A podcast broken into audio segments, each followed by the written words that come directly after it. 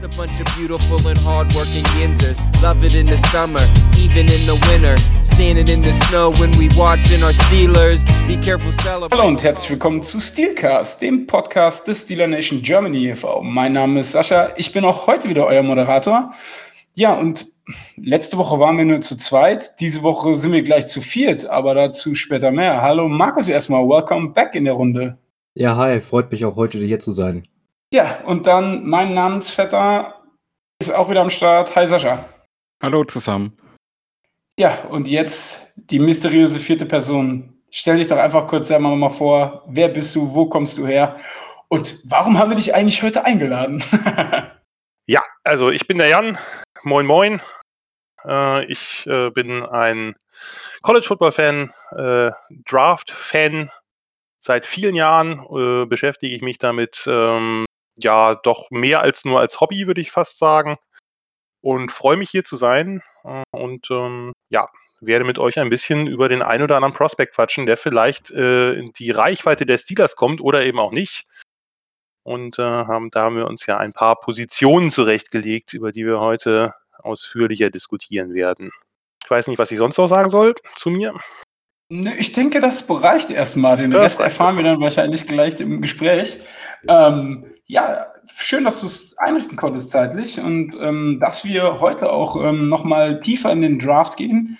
Ähm, ja, wir haben ja einen eigenen Draft-Experten mit Markus, aber es ist auch immer wieder schön, dann noch den einen oder anderen ähm, dazu zu bekommen. Dafür schon mal im Vorhinein danke. Und ähm, lass uns gleich mal starten. Also, wir haben es zwar beim letzten Mal schon mal kurz angeschnitten, aber ich würde ich gerne noch mal bitten, wer so deiner Meinung nach die fünf Top Prospects auf Quarterback sind.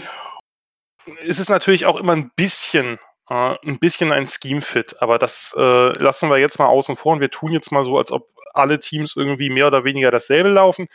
Die Nummer eins ist, und das denke ich, ist bei den meisten Konsens, ist halt äh, Trevor Lawrence, äh, der Clemson Quarterback, einfach jemand, der ja, einer der wenigen Quarterbacks, der eigentlich in der ersten, im ersten Jahr im College konnte man sagen, er könnte jetzt auch NFL spielen. Das ist relativ selten, weil sich die meisten Spieler eben auch äh, körperlich noch entwickeln müssen. Äh, natürlich auch ein Quarterback ganz doll mental entwickeln muss, äh, Spielverständnis bekommen muss für eben komplexere Schemes, als er an der Highschool erlebt.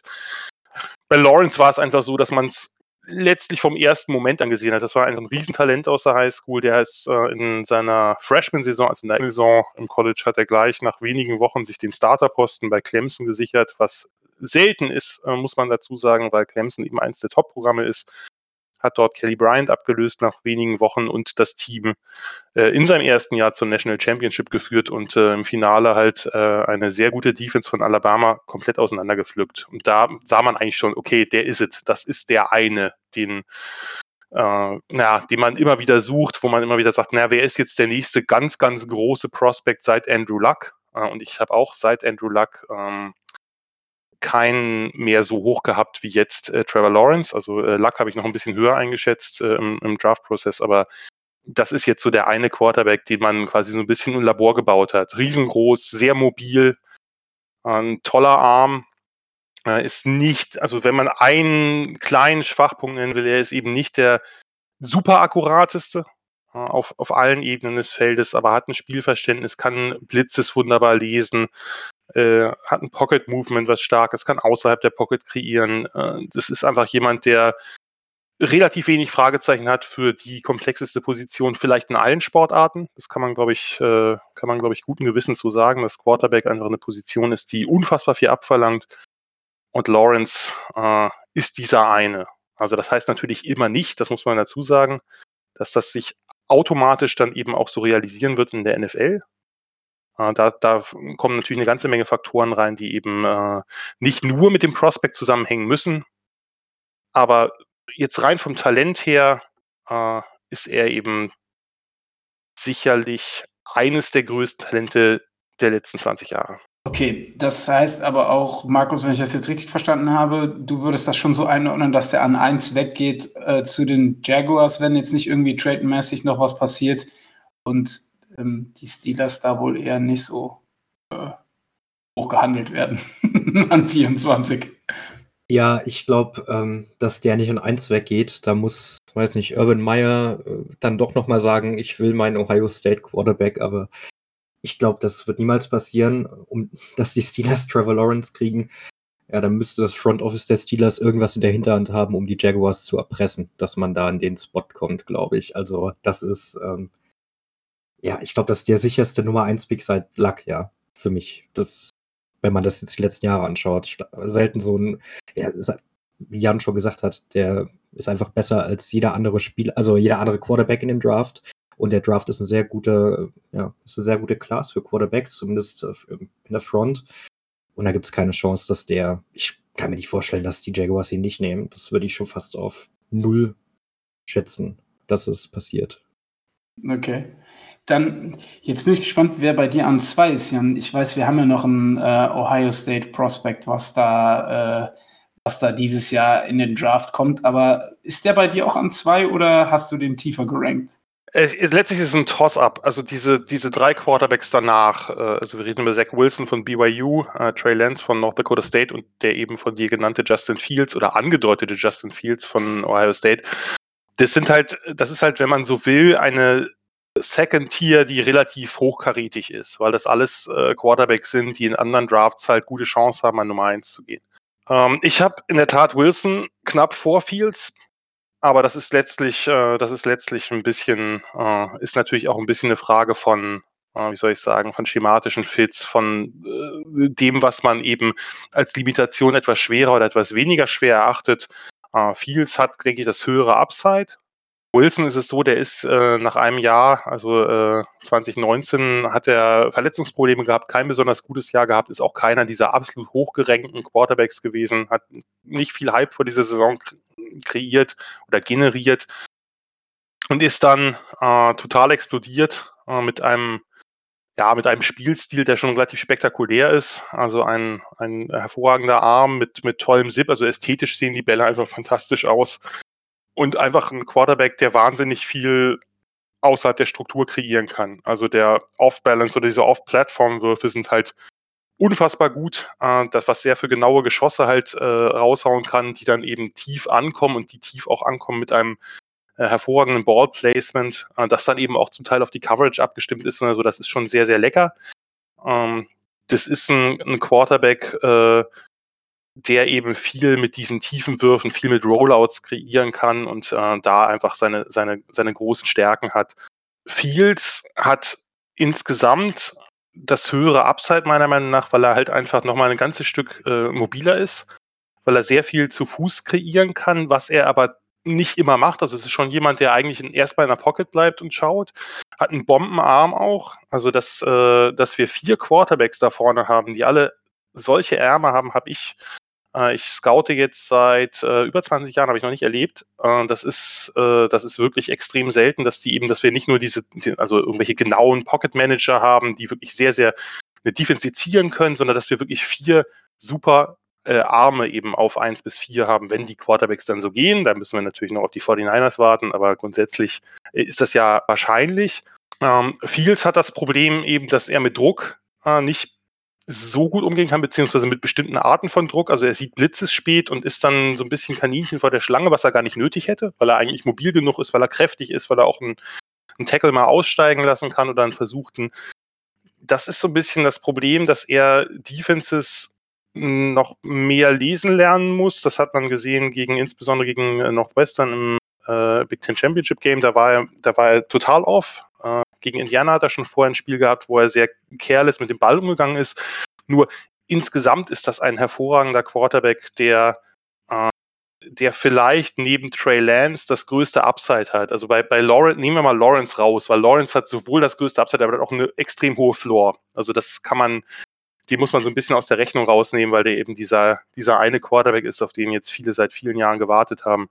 Zwischen Wilson und, äh, und Fields ist es bei mir und bei, bei vielen anderen, denke ich, auch sehr eng. Fields hat jetzt durch seinen Pro Day wieder so ein bisschen Traction bekommen, dass er eben, dass er eben äh, wieder höher gesehen wird. Zwischendurch galt er so ein bisschen als das, das vierte Rad am Wagen, kann man natürlich nicht sagen, das fünfte Rad am Wagen von vier Quarterbacks, wie auch immer. Und ähm, das, das sollte sie eigentlich erledigt haben, weil klar ist das ein Problem. Natürlich werden NFL-DCs, also Defensive Coordinators, bei Fields am Anfang sehr viel probieren mit exotischen Blitzes, mit exotischen Coverages äh, mit engmaschigen Zone-Coverages und ihn zu Fehlern verleiten wollen. Aber Äh, das ist einfach jemand, der von den Tools äh, und eigentlich auch von allem anderen äh, sonst sehr weit ist. Und wenn er diesen, dieses Problem ausmerzen kann, und da gehe ich von aus, dann wird das halt auch ein extrem spannender, guter, hochkarätiger Quarterback. Okay, bevor ich kurz ähm, nochmal bei Markus nachfrage, eine Fra äh, beziehungsweise kurz eine Einordnung, weil wir, glaube ich, viele ähm, Hörer auch haben, die jetzt mit dem Draft und mit diesen, mit diesen Fachbegriffen nicht so. Entschuldigung, ähm, ja. Nein, alles gut, alles gut, ist ja überhaupt nicht schlimm, ist ja genau richtig, äh, das auch so zu besprechen, aber wir können es ja kurz einordnen. Also Upside bedeutet, die bringen also als du sagtest, bei Trevor Lawrence ist der Floor schon recht hoch. Das heißt, er bringt sehr viel mit, kann sich aber noch mehr entwickeln. Das bedeutet dann eben Upside. Habe ich das richtig verstanden? Und auch für genau. die Zuhörer nochmal? Also, also man, man redet äh, von Floor und Ceiling oder Floor und Upside, äh, dass man einmal sieht, was ist eigentlich da. Äh, sozusagen, wie, wie gut, wenn, wenn man den Spieler jetzt an der NFL-Offense sitzt, egal ob es ein Quarterback, ein Receiver, ein Defensive Back oder ähnliches ist, wie gut würde der jetzt performen?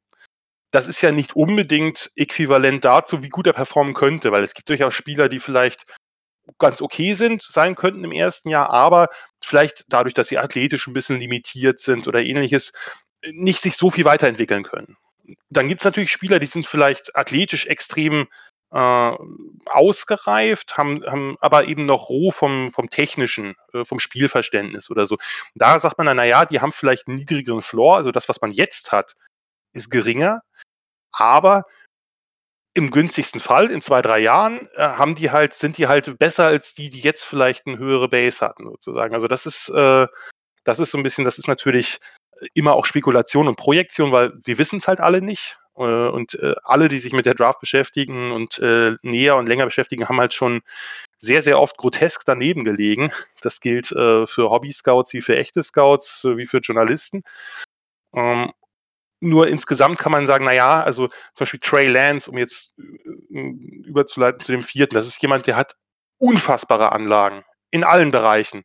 Hat ein Jahr gestartet nur, und zwar in der FCS, also in äh, sozusagen der College Conference oder Subconference unter der eigentlichen, äh, unter der, unter den, unter den Hauptcolleges, also es, äh, die FBS hat sozusagen, die ist nochmal unterteilt, aber das ist quasi die, die Hauptliga, wo man die ganzen großen Colleges kennt und die FCS ist quasi die Subdivision darunter. Da ist natürlich das ähm, Level nicht so hoch, das Level der Gegner nicht so hoch. Und das ist das quasi das Problem so ein bisschen bei ihm, dass man nicht einschätzen kann, okay, der hat jetzt nur ein Jahr gestartet und nur ein Jahr gegen nicht besonders gute Konkurrenz, nicht besonders gute Defenses gespielt. Aber das, was der mitbringt an, an Tools, an, auch an Spielverständnis schon, das ist halt so hoch, dass man sagt, naja gut, das ist jetzt so der Quarterback, wo viele sagen, naja, den müsste man jetzt wirklich vielleicht ein Jahr sitzen lassen. So ein bisschen auch an den Game Speed gewöhnen der NFL, an, an, an uh, Coverage-Konzepte und ähnliches. Und dann wird er möglicherweise eben jemand, der nochmal höher einzuordnen ist oder der nochmal höher die auf die Decke oder in die Decke schießen kann als ein anderer. Ist an dich die Frage. Du, wir haben jetzt über vier Quarterbacks gesprochen.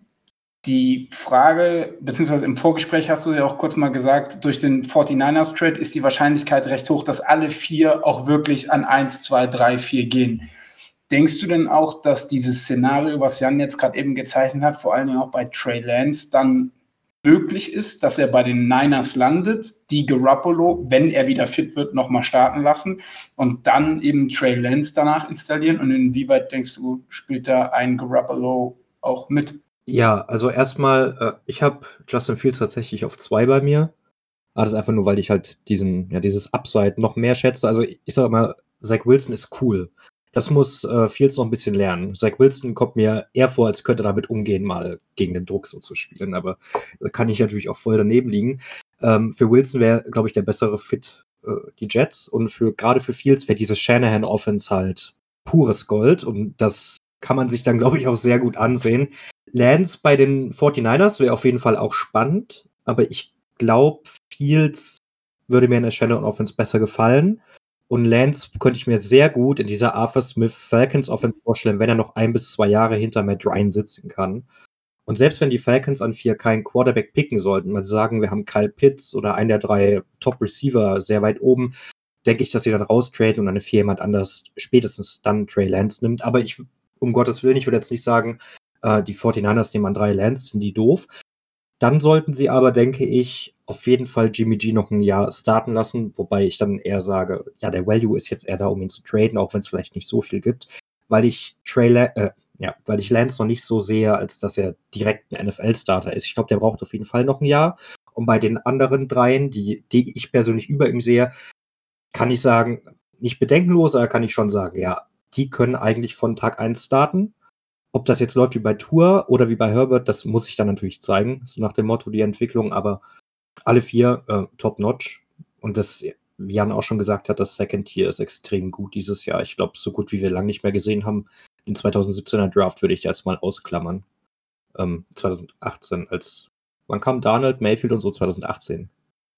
Genau. 2018 gewesen. Genau. Wobei der, ähm, genau, das ist also, ich hätte jetzt drei, also ich wurde in der Tat gefragt, welche ich in der, sozusagen in den letzten zehn Jahren würde ich halt den äh, Luck RG3 äh, ist der ist einer dann eben der ähm, der äh, Donald Mayfield, Jackson, Allen, äh, Rosen und dann eben dieser. Das sind so die drei, die ich am höchsten habe. Ja.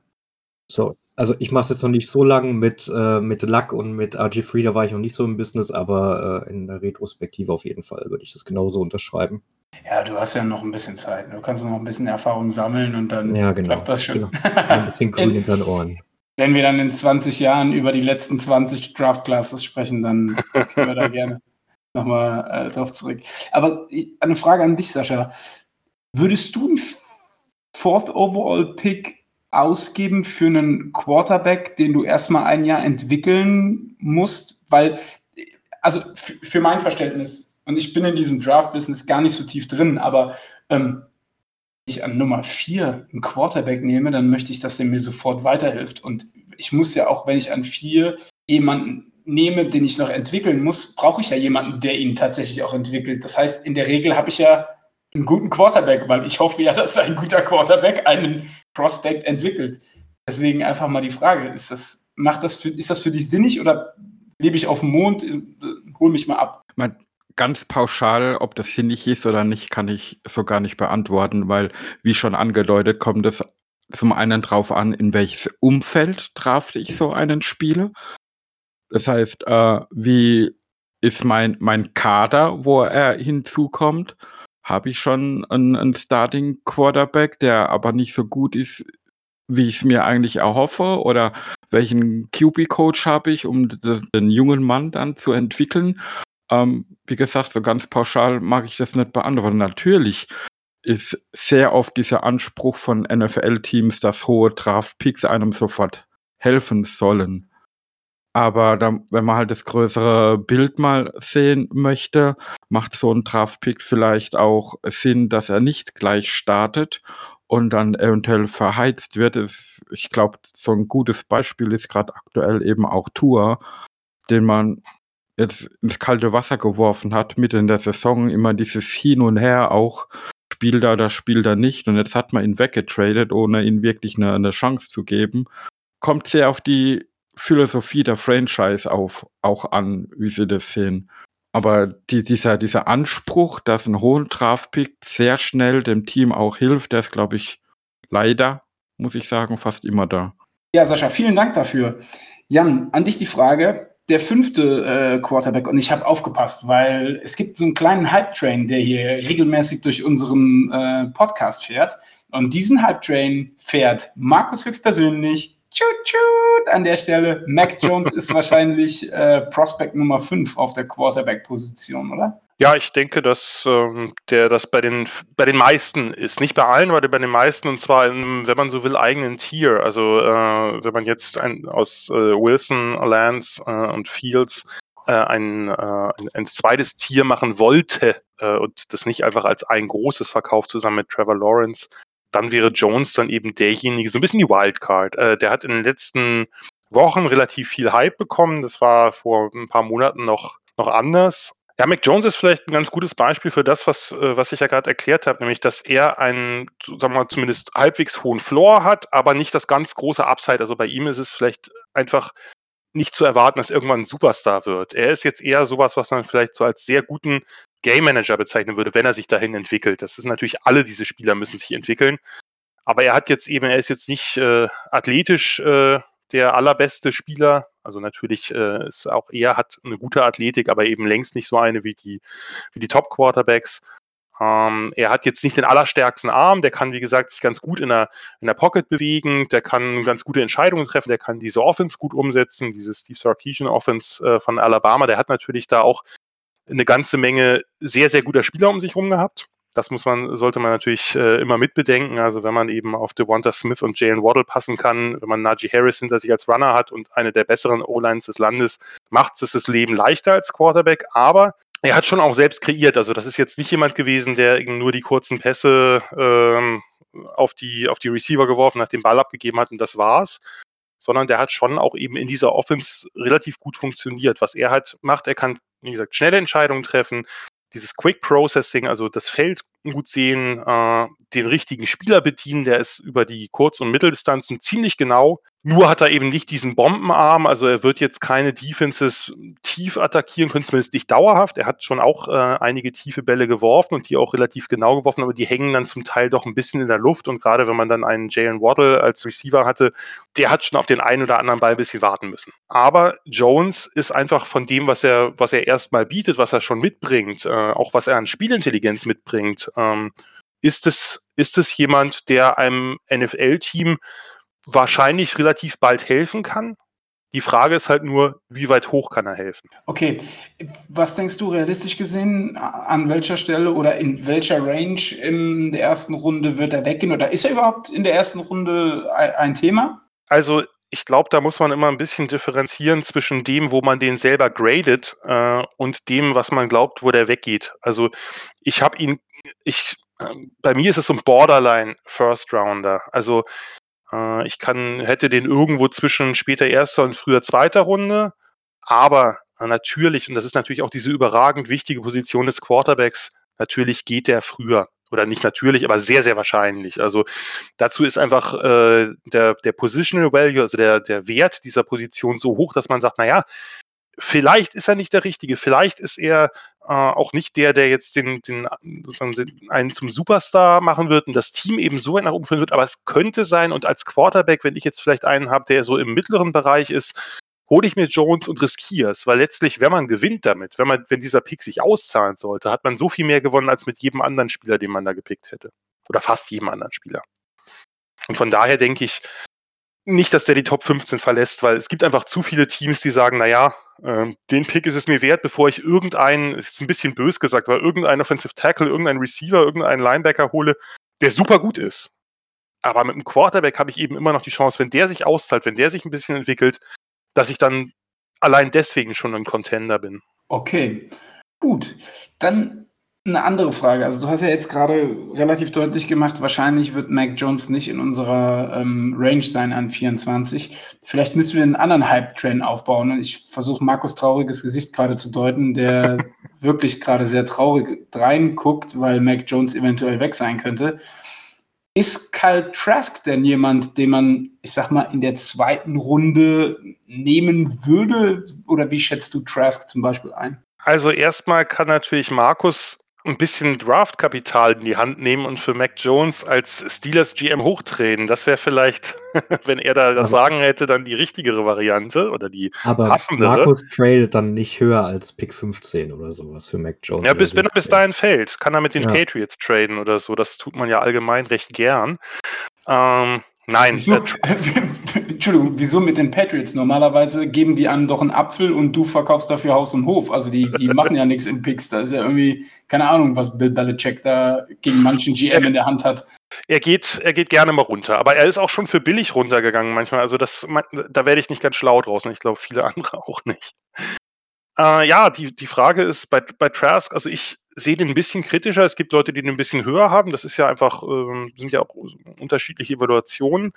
Äh, das ist eben ein, ein, Spieler, der so ein bisschen, anderer Spielertyp, aber der so ein bisschen natürlich eher in die Richtung Mac Jones geht als in die Richtung der anderen äh, Quarterbacks oben vom, vom, Typ her. Also der, das ist, glaube ich, jemand, mit der, bei dem kann man sich relativ gut vorstellen, was der ist äh, und was er nicht ist, beziehungsweise was er werden kann und was er nicht werden wird.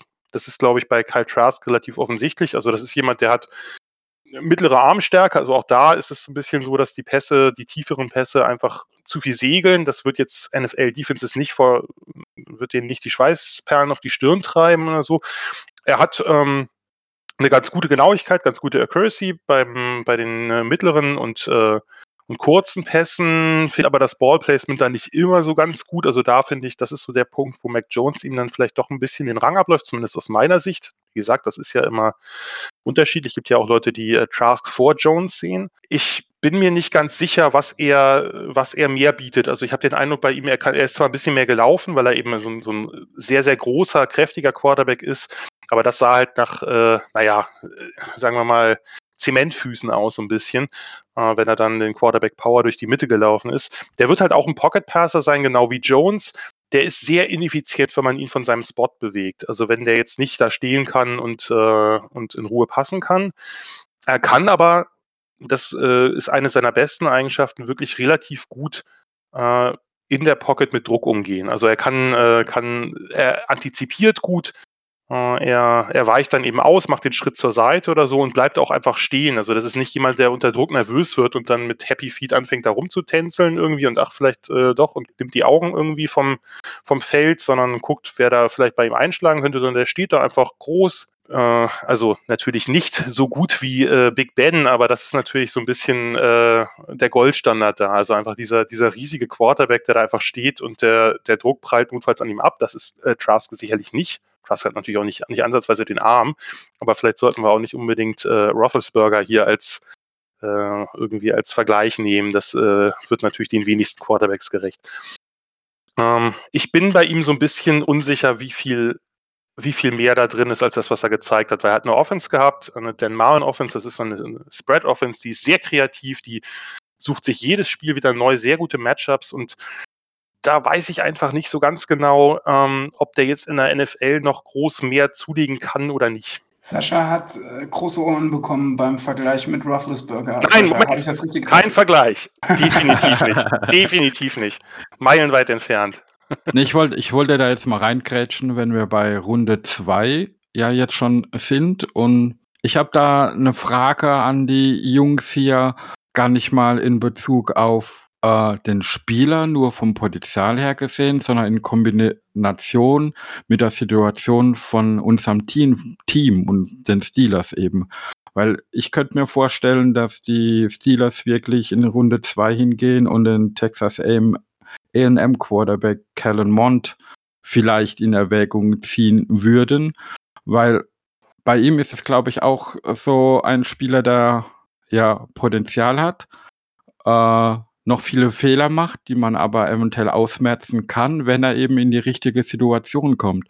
Und ich glaube, bei unserer Franchise mit viel Stabilität, vielleicht auch gutem Coaching, wäre das äh, vielleicht eine Möglichkeit, nach dem nächsten Jahr mit Big Ben danach einen gut aufgebauten potenziellen Starter zu haben. Wie siehst du das, Jan oder Markus? In Runde 4 vielleicht oder 5 ich halte gar nichts von Kellen Mond, überhaupt nicht. Also nicht für die ersten drei Runden, auf keinen Fall.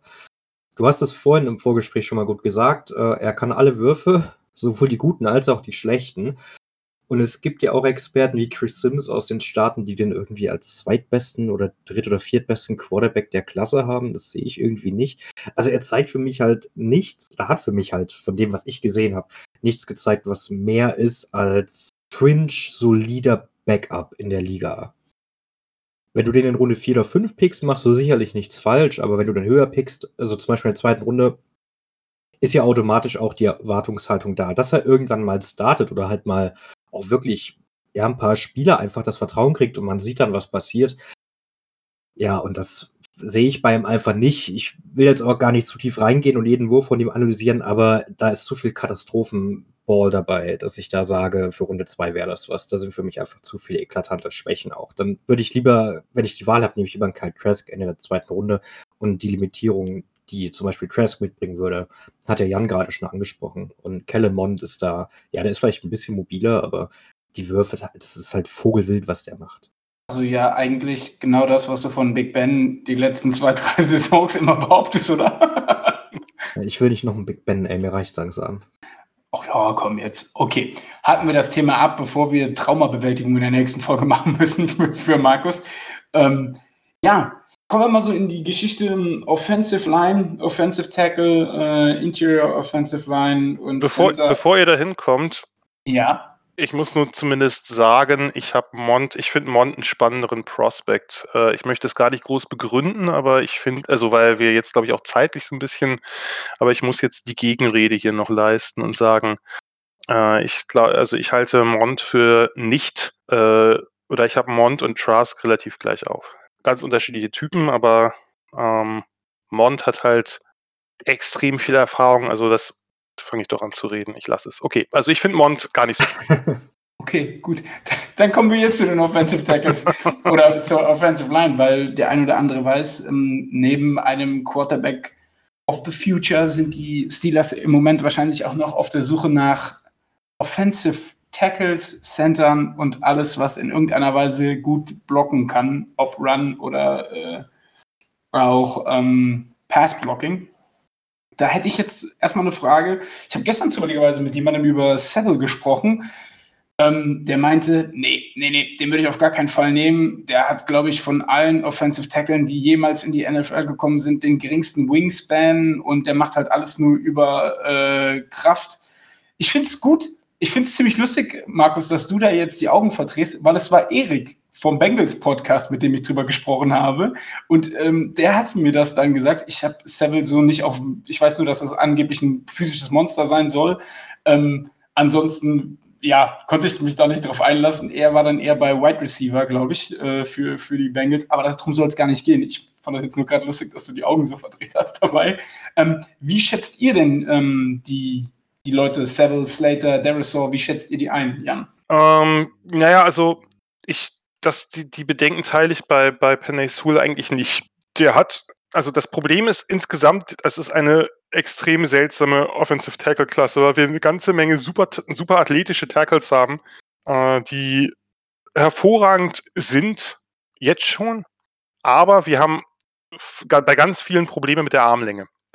Äh, und die Armlänge ist etwas, das mag uns jetzt äh, damit Inches oder äh, so anzufangen, mag uns relativ unwesentlich erscheinen. Äh, die NFL-Scouts sind da in der Regel, haben die alle ihre Thresholds. Also die haben so eine Grenze, wo sie sagen, für mein Team, für mein Blocking-Scheme gibt es eine Untergrenze. Und wenn ein Tackle darunter ist, egal wie gut er ist, das gilt natürlich, gibt es natürlich bei Cornerbacks genauso mit Größe oder so, oder mit, äh, mit Code, also mit, mit Wendigkeitszeiten oder mit der, mit der 40-Yard-Time, wenn der unter dieser unter diesem Threshold ist, dann ist der sozusagen vom Board oder wird nur noch als Guard betrachtet. Und das ist lustigerweise bei sehr vielen dieser Tackles so. Das geht mit, äh, mit Sewell los, der äh, noch über den 33, 33 Inch Arm ist, nur knapp allerdings. Und damit ist er so für viele, glaube ich, an der Grenze. Ähm, der hat aber riesen Hände und die Wingspan ist nicht so, ist nicht so schlecht. Also da gibt es eine ganze Menge Tackles, die, die geringere Wingspan haben als, als Sewell.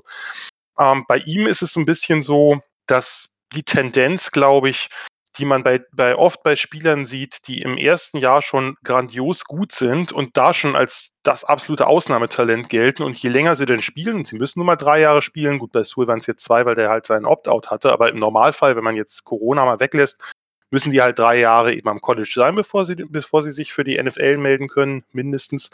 Und da hat man das oft, dass dann so ein bisschen das Nitpicking losgeht. Ach, ist der wirklich so gut? Ach, guck mal, und hier gibt's noch eine kleine Schwäche und haben wir das nicht gesehen und so. Und das ist immer wieder so. Also das ist äh, so ein ganz übliches Ding bei, bei Spielern, die halt von vornherein als Riesentalente gelten.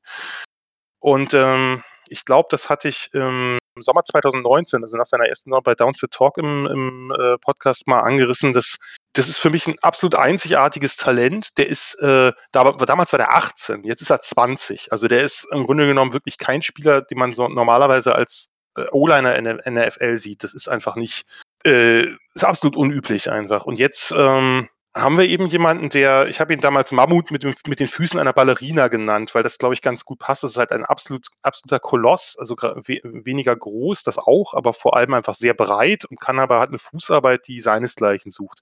Also äh, die, die Größe stimmt, die Power stimmt, die Beweglichkeit stimmt.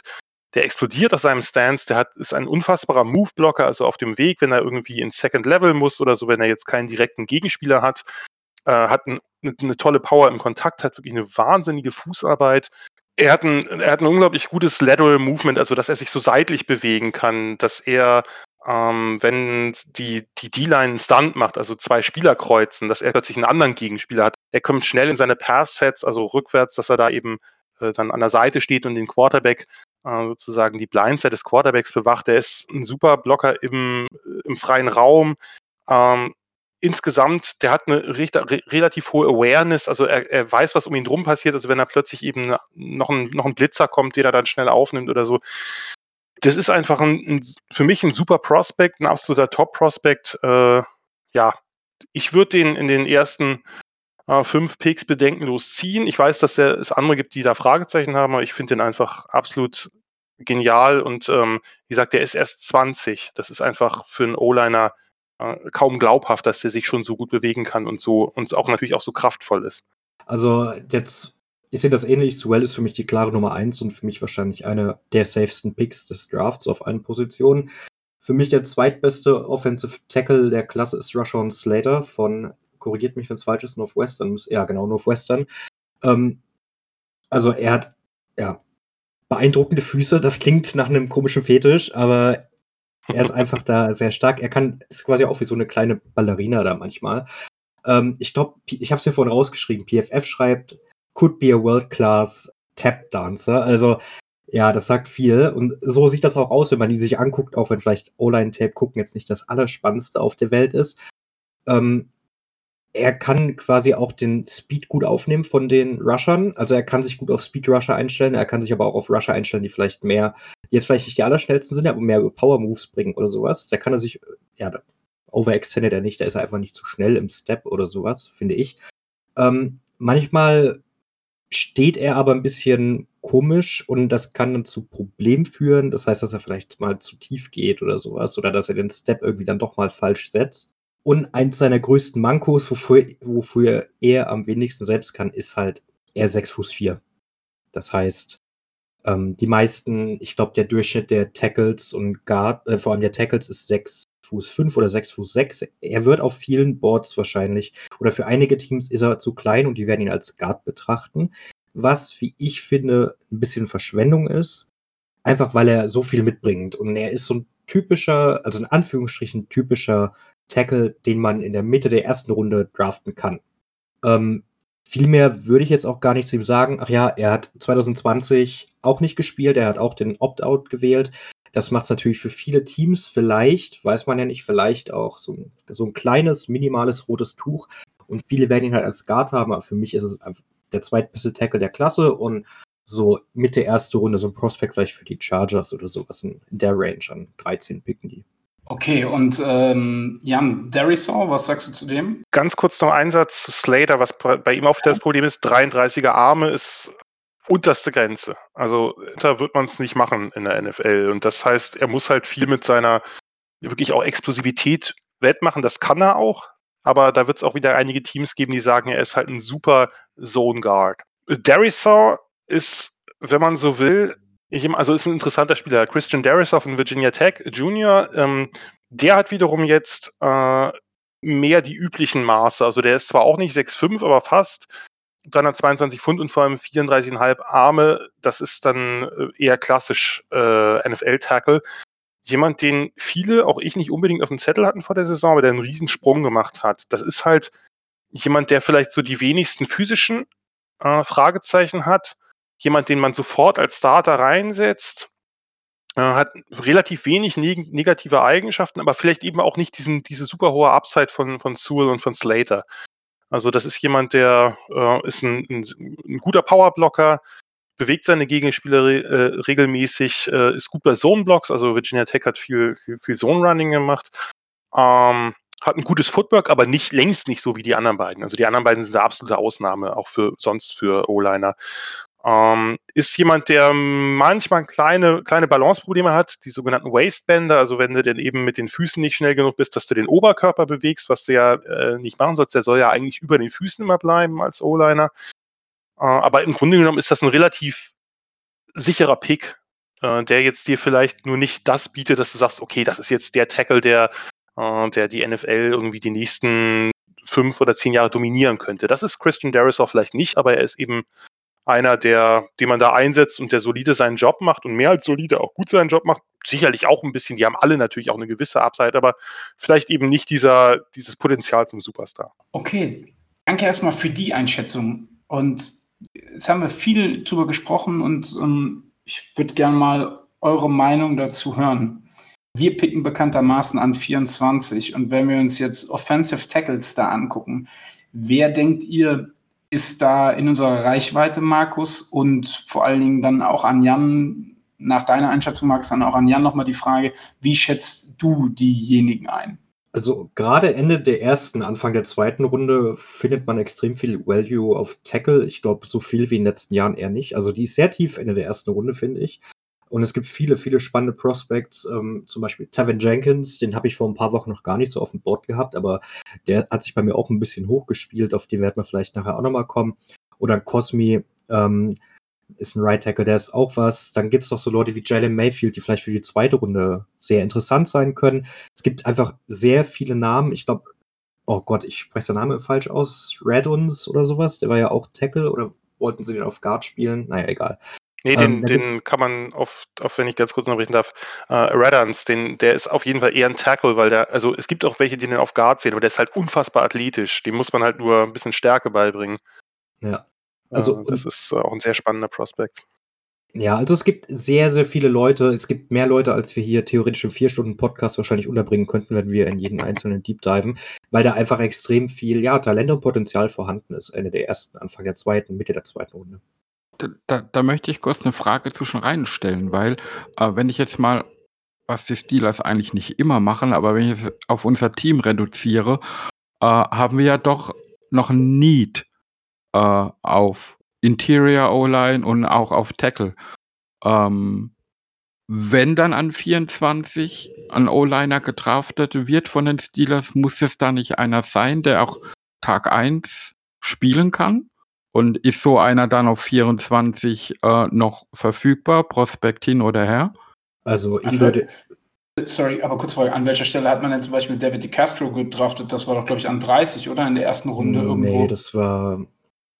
Das müsste vorher gewesen sein, in wenn ich mich 20er Bereich. Wenn ich mich jetzt oh, okay. nicht komplett. Ich hätte jetzt sogar gedacht Ende 10er, aber kann auch Anfang 20er gewesen sein. Das war der 2012er Draft. 24, ja. Anfang 20, ja, okay, genau. Okay. Ähm, also ich denke, jeder O-Liner, der noch an 24 da sein sollte, da würde ich jetzt mal die drei, die wir gerade ein bisschen tiefer, äh, auf die Tiefe eingegangen sind, würde ich da mal ausklammern. Aber jeder O-Liner, der da, da, noch da sein sollte, in Cosmi, in Jenkins ähm, und so weiter, die sind ein Instant-Upgrade über dem, was die Steelers haben. Meiner Meinung nach, auf Tackle beispielsweise jetzt. Und selbst wenn sie, keine Ahnung, Interior Offensive Lineman nehmen, einen Center, Humphrey, Dickerson, whatever, name them, wäre auch ein Upgrade. Also ähm, auf Tackle und auf Center kannst du da, ist eigentlich so gut wie alles in den ersten beiden Runden ein Upgrade, was die Steelers momentan haben, wenn du mich fragst. Darf ich kurz mal nachfragen, bei den, um äh, meinen Horizont auch etwas zu erweitern? Ich hatte natürlich nachgeguckt, ihr habt jetzt designiert auf Left Tackle Chooks Okorafor und auf, auf Right Tackle Zach Banner. Ist das richtig oder ist das, äh, ist das ja, falsch? Also, so wie es sich im Moment darstellt, sollte das so passen, ja. Kannst du ja auch tauschen, dass, also ob der eine links oder rechts spielt, das sind die ja, beiden also, designierten Tackle am Ende des Tages bisher, ja. Chooks ist ein alter Western Michigan Spieler aus meiner kleinen Mac Conference, die ich etwas intensiver noch verfolge. Den äh, habe ich damals äh, ja lange gepusht, aber der hat längst nicht das längst nicht die Karriere genommen dann am Ende, weil der auch ein bisschen raw war, äh, denke ich die er hätte nehmen können, aber den auf Left zu setzen, halte ich auch für eher schwierig. Aber äh, wenn ihr keinen anderen habt, ist natürlich. Im Moment, sieht es schlecht aus. Also im, im, Raum steht auch eventuell noch eine Verlängerung mit Villanueva. Also das, das, das wollte ich fragen. Das, das Gerücht hält sich wohl auch noch ein bisschen hartnäckiger, weil er ja auch noch keine neue, äh, kein neues Team gefunden hat.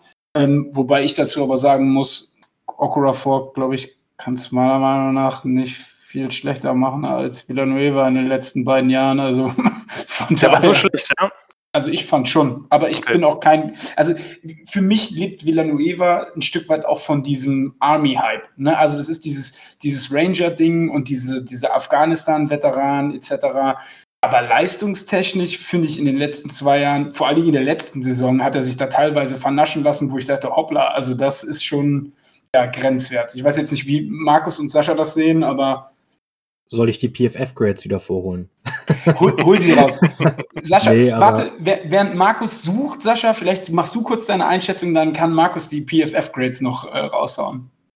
Also zumindest mit dem Gehalt, wo er die letzte ein, zwei Jahre hatte, hat er nicht das gebracht, was er hätte bringen sollen, was man von ihm erwartet hat. Äh, wenn es anders wäre, wäre auch die Vertragsverlängerung, glaube ich, schon längst kein Thema gewesen. Hol, hol sie raus, Markus. Komm, zeig uns die PFF-Grades, beziehungsweise sag es uns. Nee, ich habe ich hab ihn jetzt gar nicht, müsste ihn jetzt suchen, aber ich will gar nicht. Nee, was ich nur sagen wollte. Ähm, also die letzten zwei Jahre war die O-Line ja jetzt generell nicht wirklich das, ja, das Gelbe vom Ei. Also mit wenigen Ausnahmen vielleicht. Letztes Jahr unser Rookie Dotson war zum Beispiel eine positive Erscheinung. Oder Jukes of Right Tackle hat mir auch ganz gut gefallen. Ähm, war jetzt nicht der überragendste Spieler der Welt, aber war mehr als solide. Aber viel mehr war da auch nicht. Die Castro hängt ja auch, rennt ja auch seine Form hinterher. Und dementsprechend, ja. Ich, ich nehme lieber einen First-Round-Tackle und lasse ihn dann auf, äh, auf Left Tackle spielen, anstatt wieder Noeva zurückzuholen. Das, ja. Ist auch eine also er hat ein, ein Overall PFF Grading von 74.6, was auch immer das zu bedeuten hat. Ja, das ist eigentlich sogar ja, relativ gut, aber ich weiß jetzt nicht, ob es äh, Run oder Pass Blocking war. Das, die Steelers O-Line hat auch sehr viel davon profitiert, dass Ben zum Beispiel die Bälle schnell losgeworden ist. Und klar, äh, das ist jetzt vielleicht nicht statistisch signifikant, aber ich denke, der Schein der O-Line war dann besser, als sie war. Aber darauf müssen wir jetzt nicht immer eingehen, glaube ich. Okay. Ähm, Jan, Mayfield an 24. Kann man es machen? Würdest du es empfehlen? Ja oder nein? Ähm, ich sehe ein bisschen kritischer, muss ich sagen. Also Mayfield ist jemand, der, denke ich, vor allem Right Tackle Prospect ist und viele werden ihn als Guard sehen, weil er eben, und ich muss das jetzt schon wieder erwähnen, eben diese unter 33 Arme hat, einen ziemlich miesen Pro Day hatte, was so die athletischen Werte anging. Äh, und das ist einfach, was da, den werden viele, viele Teams jetzt als Guard auf dem Zettel haben. Mayfield ist halt sehr jung noch, äh, ist erst 21, hat äh, extrem wenig Erfahrung. Also war jetzt nur ein Jahr Starter auf Right Tackle und hat dann äh, den Opt-out erst genommen, ist dann doch wieder rein, dann hat er nach ein paar Spielen sich verletzt, also hat im Grunde wirklich nur ein, ein Jahr gestartet, ist ein Ratchet Sophomore, also hat überhaupt nur, also hat ein Jahr im College pausiert erstmal, um sich eben an, vielleicht auch von der, von der Größe her und so an, an das Level zu gewöhnen, dann ein Jahr gestartet und dann ein Jahr quasi nur zwei, drei Spiele gemacht, bevor er verletzt war. Das heißt, das ist eine ziemliche Wildcard. Ähm, der hat in der Line gespielt, Michigan äh, 2019 mit äh, einigen anderen Pro-Prospects, unter anderem Cesar Ruiz, der letztes Jahr in der ersten Runde gegangen ist, wenn ich mich nicht äh, täusche. Das ist jemand, bei dem ich sagen würde, die Tools sind da, der bewegt sich super für seine Größe, ist ein sehr, sehr kräftiger Tackle. Der hat einen ordentlichen Punch, der ist ein starker Runblocker. Nur der braucht ganz, ganz dringend technisches Feintuning. Äh, das das ist nicht überraschend, wenn man eben so wenig gespielt hat. Die Pass-Sets sind halt sehr, sind oft so, ich habe das ähm, mir notiert als Hurry-Up, also der versucht dann eben ganz schnell irgendwo dahin zu kommen, wo er eben stehen soll. Ist nicht der agilste bei Richtungswechseln, hat diese Instinkte einfach vielleicht auch noch nicht, die Antizipation, wie eben ein Rusher gegen ihn agieren wird. Und neben das Problem der fehlenden Länge. Äh, von daher, ich halte es nicht für ausgeschlossen, dass der in der ersten Runde geht. Äh, ganz sicher nicht. Äh, ich glaube, dass die Tackle äh, Rankings bei den Teams extrem unterschiedlich sein werden, weil wir haben ganz viele, du hast es ja gerade angesprochen, wir haben ganz viele so in diesem Bereich zwischen 20 und 40 oder 20 und 45 und die werden auch vom, von den Teams, von ihren Blocking-Schemes extrem unterschiedlich bewertet werden, weil die alle das ein oder andere Fragezeichen haben. Ähm, gut, das ist klar, das haben alle Spieler ab äh, spätestens Ende der ersten Runde, wenn nicht schon vorher. Nur die haben ungewöhnliche Fragezeichen. Zum Teil passt alles, aber die Länge passt nicht oder äh, die haben halt, die sind halt, wir haben super viele ziemlich gute Passblocker, die dann aber vielleicht äh, noch nicht die Stärke haben. Das heißt, sie müssen noch ein bisschen in die Muckibude äh, und vielleicht auch noch ein bisschen sich ein bisschen Gewicht anfüttern, ein bisschen Kampfgewicht anfüttern, damit sie sich nicht so leicht umherbewegen lassen, damit man eben, wenn man jetzt gegen die einen Bullrush macht, dass die dann eben nicht leicht drei Schritte zurück in den Quarterback gedrückt werden. Das ist so ein bisschen das Problem, aber ich finde, wir haben da, es gibt sicherlich auch Leute, die Mayfield höher haben als ich. Ähm, wir haben da einfach einen, einen sehr interessanten Pool die Frage, die ich euch dann stellen würde, wenn ich jetzt einmal den Spieß umdrehen darf, ist, wollt ihr eigentlich unbedingt einen O-Liner an äh, 24 haben. Weil ich bin, das ist natürlich auch wieder eine totale Ansichtssache und Philosophiefrage. Ich bin eigentlich in der ersten Runde, solange ich keinen Quarterback brauche, äh, und klar, den braucht ihr, aber da wird jetzt wahrscheinlich keiner da sein, äh, den braucht ihr aber nicht jetzt sofort, äh, bin ich ein extremer Verfechter von Best Player Available, weil ich einfach denke, hier haben wir diese Ausnahmetalente und wenn ich hier immer äh, Prevent-Picking, wenn ich das mache. Also, ah, ich brauche unbedingt äh, zuerst die Position, dann die und dann die und nehme dann immer den höchsten da auf dem Board, aber guck nicht, äh, was eigentlich für Ausnahmespieler. Ich meine, ne, die Cowboys haben es mit CD Lamb letztes Jahr vorgemacht. Die haben eigentlich gute Receiver gehabt mit mit, mit, mit Gallup und mit Cooper und haben gesagt, eigentlich wollen wir gar keinen Receiver, aber wenn der, wenn der hier so hoch ist oder die Falcons mit, mit Calvin Ridley seiner Zeit oder ähnliches, dann nehmen wir eben den Spieler, der hier so raussticht. Und da die, wäre die Frage an euch. Ähm, natürlich muss man seine Needs irgendwie erfüllen, das ist klar. Ich mag das in der Tat lieber, wenn man das über die Free Agency macht, weil da kann ich sozusagen direkt einen Spieler, den muss ich dann natürlich ein bisschen überbezahlen, aber direkt einen Spieler identifizieren, der mir auch nicht durch die Lappen gehen kann. Draft ist natürlich immer ein bisschen unwegbarer. Aber wie ist das, wie seht ihr das bei, äh, bei dem ersten Pick des Steelers? Hauptsache kein Running Back. Alles das habe ich mir, das hab ich mir gedacht. Aus, die können von mir aus dem Panther picken, ist mir egal, kein Running Back. Ähm, es ist aber äh, ein schönes Thema von dir angesprochen, Jan, weil ähm, ich auch der Meinung bin, dass die Steelers eher gerade in Runde 1 sehr gerne Best Player Available draften, wie ihn unbedingt ein, ein Need zu füllen. Okay, warte kurz, warte kurz. Aber dann picken sie auch sowas wie Edmonds in der ersten Runde. Ja, Du weißt ja nicht, wie, wie hoch er auf dem Steelers Draftboard wirklich war oder auch nicht.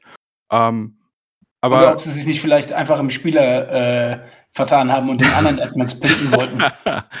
nee, ich meine ich mein aber, es, es wird jetzt zum Beispiel auch viel darüber gesprochen, ob sie auf 24 jetzt eben einen, einen Sender ziehen, ähm, den ich auf 24 halt überhaupt nicht sehe. Nur weil man jetzt vielleicht dringend noch einen bräuchte, ob dann nicht doch eher ein, ein, ein Linebacker oder ein Gar Edge vielleicht noch getraftet wird, weil es einfach ein unheimliches Talent dann verfügbar wäre, was man nicht missen möchte. Also ich denke schon, dass wir da trotz allem, was diskutiert wird, schon für eine Überraschung gut wären. Ich möchte an der Stelle den Elefanten im Raum adressieren und einen spanischen Fußballtrainer äh, in einer gewissen Art und Weise zitieren. Naji oder nix. Nein, Quatsch. Und schon habe ich das ganze Steelers-Universum getriggert und mag es gleich mit. Nee, ich bin eigentlich auch eher so der Fan für äh, Best Player Available. Ähm, aber wenn der Best Player Available in Center oder ein Offensive Tackle an 24 ist, wehre ich mich nicht dagegen, sagen wir es mal so. Ich sage jetzt nur mal so, irgendwelche, so eine Möglichkeit, wie das ein Caleb Farley halt aufgrund seiner medizinischen Fragezeichen aus den Top 20 rutscht. Sofort, sofort. Greift mal den ab. Ich bin immer für sowas äh, zu haben. Äh, andere sagen, ja, nicht so sehr. Weil okay, für alle, die, für, für alle, die nicht so, sorry, Jan, da kurz ja. für alle, die nicht so tief in dieser Materie drin sind, wer ist Kevin Farley und was kann er besonders gut? Caleb Farley ist ein Cornerback, ein äh, auch noch eher relativ roher Cornerback, ehemaliger Receiver von Virginia Tech, der halt einer der Top-Talente auf Cornerback ist, vor allem da wieder wegen dem Potenzial, was er bietet, weil er eine unglaubliche, also eine unglaubliche Athletik, unglaublichen Burst hat, also diesen, diese Beschleunigung auf den ersten Metern. Das ist für Cornerbacks halt wahnsinnig wichtig, weil natürlich werden die auch mal von einem Receiver verladen, aber wie schnell können sie da wieder rankommen?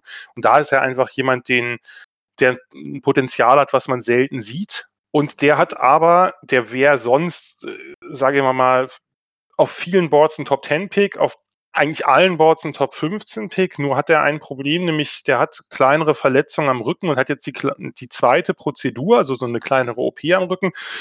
Und jetzt wird schon darüber diskutiert, bis wohin der fallen könnte, weil natürlich diese medizinischen Fragezeichen grundsätzlich wichtig sind für Teams, unglaublich wichtig. Äh, Rücken ist auch äh, etwas, was also natürlich für Beweglichkeit und Cornerbacks müssen besonders beweglich sein, äh, schwierig ist. Und man hat natürlich vielleicht auch jetzt nicht die Möglichkeit, in der Form wie sonst die Spieler auf Herz und Nieren zu testen. Mit dem eigenen, mit dem eigenen medizinischen Staff, mit, dem, äh, mit den eigenen Ärzten, denen man vertraut. Und von daher kann das sein, dass ein Caleb Farley, was er niemals dürfte, eigentlich meiner Meinung nach aus den Top 20 fällt. Jetzt nur als ein Beispiel. Und wir erleben natürlich auch immer wieder Spieler ohne medizinische Fragezeichen, die fallen und das gar nicht groß erklärbar ist, weil es kann ja durchaus sein, dass ein Spieler bei fünf oder zehn Teams hintereinander jeweils die Nummer zwei auf dem Board ist, aber die Nummer eins immer verfügbar ist, dann fällt er plötzlich einfach sieben oder zehn Spots und dann hast du da, denkst du plötzlich, Mensch, ah, hier, hier ist ein Spieler verfügbar, mit dem wir nie gerechnet hätten. Nehmen wir den einfach, obwohl wir vielleicht auf der Position nicht den höchsten Bedarf haben. Also ich weiß nicht, inwieweit du mit der äh, Draft-Historie von ähm, Kevin Colbert vertraut bist. Ähm, ich würde den Spieler nehmen. Ich mache es kurz. Ich würde den Spieler nehmen. Aber was Defensive Box Backs betrifft, ist ja. das so quasi das Kryptonit von Kevin Colbert, wenn dagegen die Evaluation von Wide Receivern so die Superman-Fähigkeit von Colbert anscheinend sind. Von daher, ja, Cornerback kann man mit Sicherheit gut gebrauchen, vor allem, weil man ja auch, ähm, ich sag mal, Hayden, Sutton und dann wird es dahinter schon düster, ja, weil man ja Nelson auch entlassen hat. Ja. Ähm, von daher denke ich, ja, aber ich muss dich trotzdem noch was fragen zu Offensive Tackles beziehungsweise zu Center. Gerne. Und zwar, ähm, weil ich weiß, Markus hat auch so einen kleinen Man-Crush auf den jungen Mann, deswegen frage ich dich einfach mal Humphreys an 24. Kann man das machen? Ohne ist, Entschuldigung? Ohne S, Humphrey. Humphrey, Entschuldigung, Humphrey, sorry, mein Fehler. Humphrey an 24. Kann man das machen? Und ist der besser als Dickerson? Kann man machen. Ich würde, also ich, ich habe Humphrey auch höher als, als die meisten. Ich würde äh, aber an 24, aber das ist, da komme ich nicht aus meiner Haut raus. Äh, da wird man mich auch nie, nie umstimmen können. Ich würde an 24 erstmal gucken, was da ist. Äh, und dann, und ich, ich, die Chance ist groß, dass ich einen Spieler höher auf dem Board habe als Creed Humphrey, obwohl ich ihn relativ hoch habe. Ah, ist ein, ein super interessanter Spieler. Ich glaube, jemand, und das haben wir bei, bei Interior O-Linern auch später erst so und auch in der Anfang der zweiten Runde halt relativ oft, dass wir einfach Spieler haben, die so Plug-and-Play-Starter sind. Die draftest du, die setzt du da ein Ryan Kelly, äh, Alabama Center, der zu den Colts gegangen ist, haben wir auch alle gedacht, ah, das ist ganz schön früh, das war irgendwie, glaube ich, Anfang der 20er, ja, wird doch eher in Anfang der zweiten Runde gesehen. Nachher interessiert es keinen mehr, ob der irgendwo anders auf irgendwelchen medialen Boards vorher gesehen wurde, weil der einfach, der startet und der startet und spielt super. So, und das haben wir, glaube ich, bei, bei, bei Humphrey und Landon Dickerson ähnlich. Also Humphrey, der Center von Oklahoma, ähm, ist einfach jemand, der von auch im College schon von Anfang an, der ist als, als äh, Freshman gestartet in einer Bombenline vor Kyler Murray, äh, dem also jetzigen Cardinals Quarterback, mit vier Draft-Picks, die alle älter waren, die alle eben im, im, im kommenden Jahr gedraftet worden sind, Cody Ford unter anderem.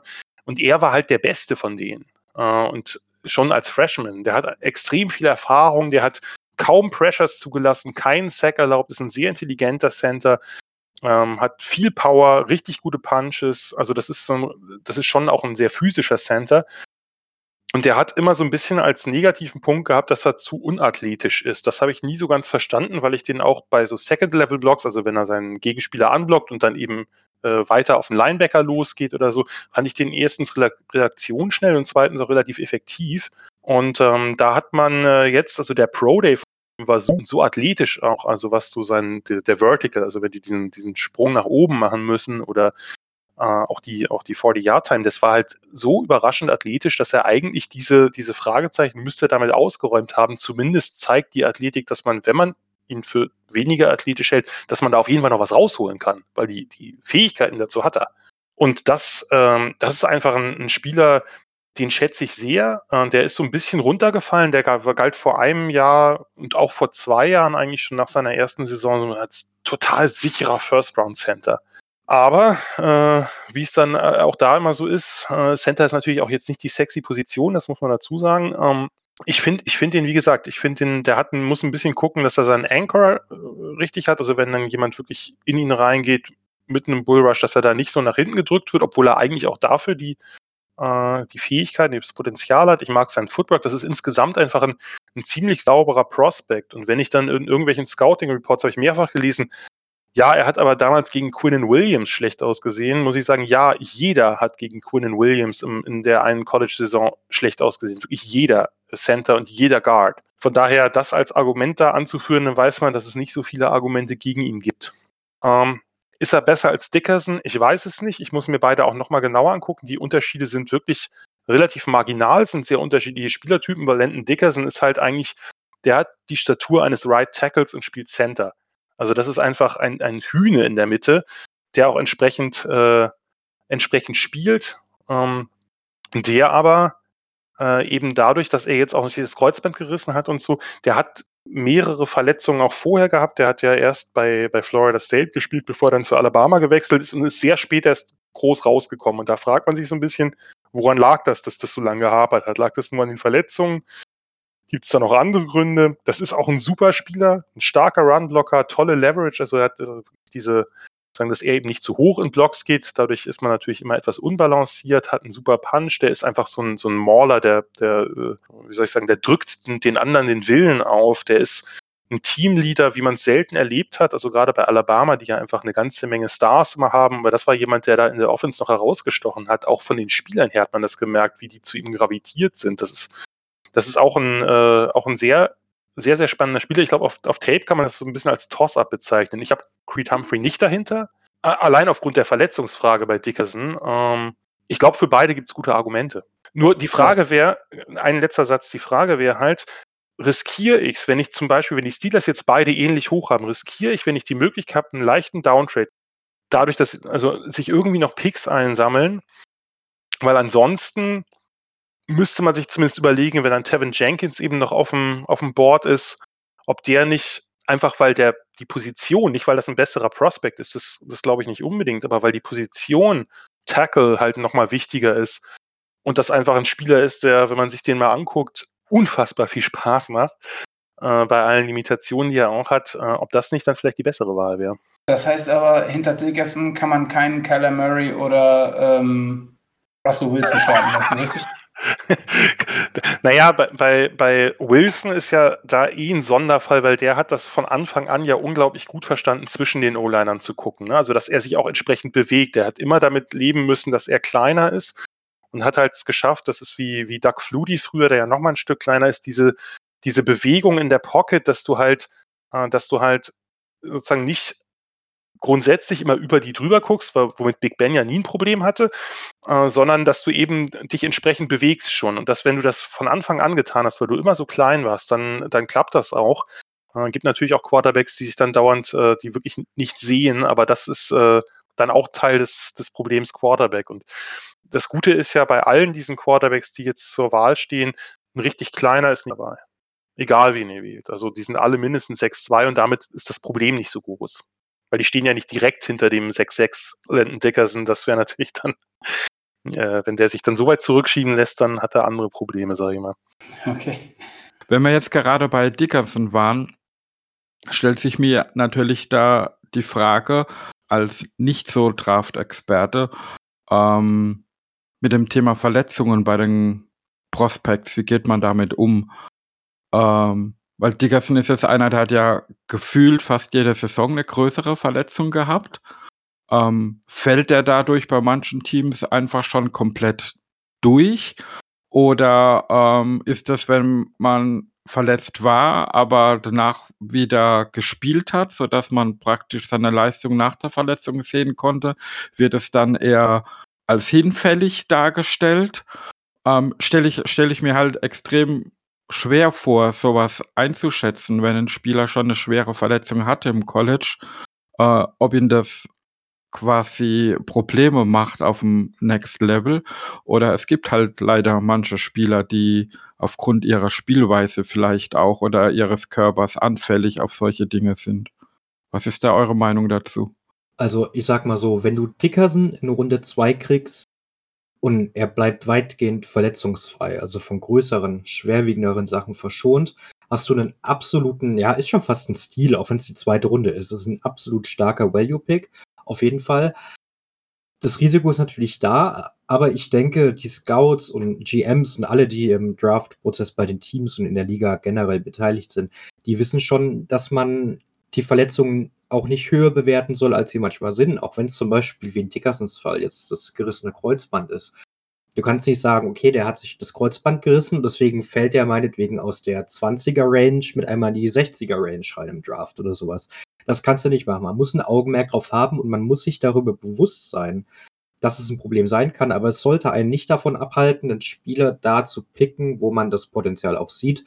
Ähm, 2000 18 war es, glaube ich, oder nee, 19, als die Titans äh, Simmons, den Defensive Tackle, genommen haben. Ja. Der hatte auch den Kreuzbandriss. und er hat zumindest in seiner ersten Saison mehr als gut gespielt. Letztes Jahr war die Titans Steelern ja generell nicht stark, aber er in seiner ersten Saison, auch wenn er erst ein bisschen später reinkam, echt gut gespielt und der hatte auch den Kreuzbandriss und hatte mehrere, auch kleinere Verletzungen zwischendurch mal in seiner College-Karriere, glaube ich. Also man sollte es nicht höher bewerten, als es ist, aber man muss aufpassen schon, ja. Aber es, Was es, man- es wär, Entschuldigung. Was man, glaube ich. es- Jan, du darfst. Nee, mach, mach du erstmal. Äh, das, äh, Also wer, wer so eine Verletzung, selbst wenn es zwei ACL sind, keine Red Flag, deiner Meinung nach? Ja, Red Flag ist immer so ein Wort. Das würde ja, für- Red Flag heißt für mich, ich würde den anstatt der ersten Runde gar nicht picken. Also, ich würde die Dickerson jetzt vielleicht nicht in der ersten Runde nehmen, ohne auf ihn zurückzukommen. Aber ich finde, äh, wenn man ihn Mitte der zweiten Runde oder so pickt, oder Ende, ich sag mal, bis Ende der zweiten Runde ist er, denke ich, weg. Und das ist auch fein. Also, da würde ich ihn auch äh, spätestens nehmen. Und ja, da würde ich auch als Team dann nicht zurückschrecken, auch wenn er halt den Kreuzbandriss jetzt hatte im Dezember. ich glaube, man muss da insofern ein bisschen differenzieren, dass die Teams ja sehr unterschiedliche Boards haben. Und es gibt einfach Spieler, die sind bei einigen Teams dann, die Ärzte kommen natürlich auch zu unterschiedlichen Diagnosen, weil wir können natürlich leicht sagen, na ja, wir nehmen den halt ein paar Picks später. Äh, Für die ist das natürlich ein Millionengeschäft. Und das heißt, wenn ein Arzt da Bedenken hat, und die gucken sich natürlich nicht nur an, ah, hat er Kreuzbandriss, sondern wie, wie sieht er aus? Checken den komplett durch. Da gibt es dann eben doch sehr unterschiedliche Boards. Das heißt, es gibt Spieler, die auf einigen Boards von, was weiß ich, zehn Teams vielleicht gar nicht drauf sind. Nicht mal in der siebten Runde. Die einfach kom komplett vom Board gestrichen werden, weil sie sagen, für uns ist diese, dieses Problem zu risikoreich.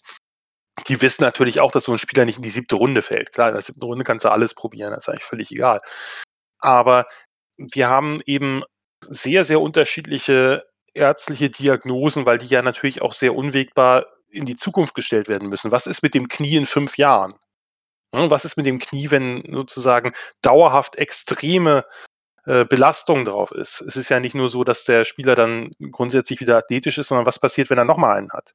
Und daher äh, werden, werden die, äh, hängt das von Team zu Team ab. Einige, einige Teams werden solche Spieler extrem runtergraden und sagen, den haben wir in der dritten oder vierten Runde. Man darf nicht vergessen, diese Boards, nach denen wir alle gehen, diese medialen Boards, sind alle näher beieinander als das, was die Teams auf ihren Boards haben. Denn die sehen komplett anders aus, in der Regel. Da hast du dann vielleicht nur, nur vier Spieler, die dann in Frage kommen für einen bestimmten Pick.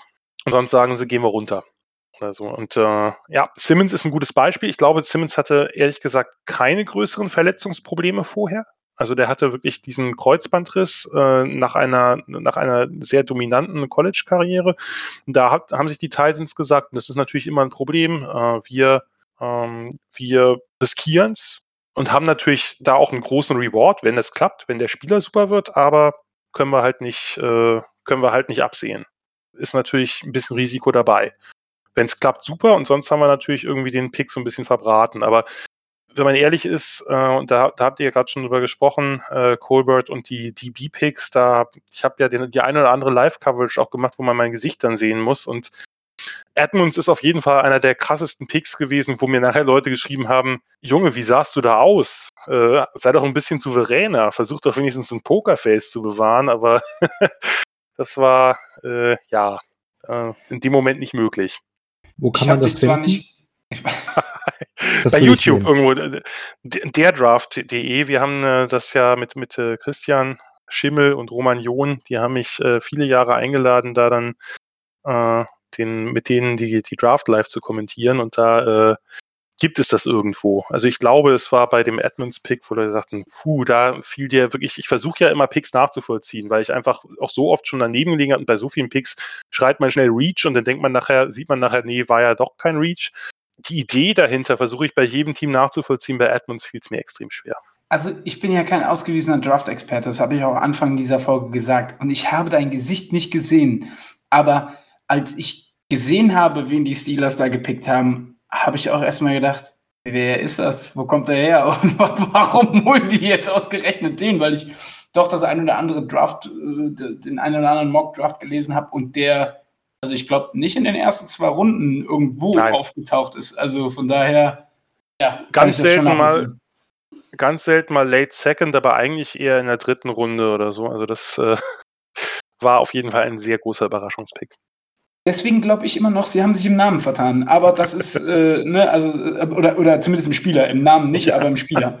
Äh, aber gut, es ist schon ein bisschen fortgeschrittenere Zeit. Ich würde dir gerne eine einzelne Frage noch stellen, wenn das für dich okay ist, weil ähm, gehen wir einfach mal davon aus, wir gehen äh, Best Player Available, aber wir haben halt doch ein Need in der O-Line. Kriegen wir da Midround noch irgendwie Starter-Potenzial oder was, wo du sagst, ja, da sehe ich Möglichkeiten oder wenn in der ersten Runde Najee oder nix kommt, dann ist danach auch Feierabend für die Steelers auf O-Line. Was meinst du? Also, ich bin ein großer Najee Harris-Fan, da könnt ihr mir, könnt ihr mir gar nicht kommen. Ich finde den Typen einfach genial, ist einer der, einer der großartigsten äh, College-Football-Spieler, die ich in letzter Zeit vor allem off the field erleben durfte. Da äh, kommen wenig drüber, von daher könnt ihr mir mit eurem Najee-Hass sehr gestohlen bleiben. Äh, Nein, stopp, stopp, stopp, stopp, stopp, stopp, stopp, ich möchte, da, da muss ich kurz Time, Timeout.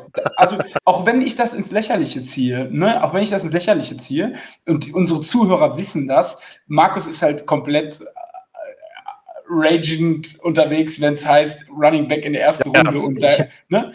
Aber, ich hasse ihn äh, nicht, ich mag ihn für Runde 3. Er ist ein Analytics-Kind. Das habe ich aber auch schon bei Twitter gemerkt. Das, äh, nein, aber, äh, aber Na Naji ist einfach für mich, das ist einfach ein so großartiger Typ, darum äh, möchte ich ihn nur kurz hier ein bisschen verteidigen. Nein, äh, kommen, wir, kommen wir zum eigentlichen Thema. Ich glaube, ihr habt ja, wann, wann habt ihr den zweiten Pick? Ist es 55 oder so? 56, ja, ne? glaube ich. 56, ne? 56 müsste sein, ja. Okay, ähm, das ist halt, das ist so ein bisschen die Frage, wenn ihr in der ersten Runde eben irgendwas macht, entweder ein ein Center nehmt oder einen ähm, BPA-Pick macht, also Best Player Available und einen Cornerback nehmt oder was auch immer äh, euch da Spannendes in den Schoß fällt und ihr eigentlich ja einen Tackle braucht, mindestens einen Tackle, so wie ich es verstanden habe, ehrlich gesagt, ähm, dann ist so ein bisschen die Frage, also fällt einer von diesen, von diesen Third-Tier-Tackles, sage ich mal. Ne? Fällt ein, es ist, ich kann das super schwer, kann man das gerade abschätzen. Bei Jenkins gehe ich nicht davon aus, aber ein Sam Cosme äh, wer weiß, ob der fällt. Ein Jalen Mayfield kann fallen. Da halte ich sogar für möglicher.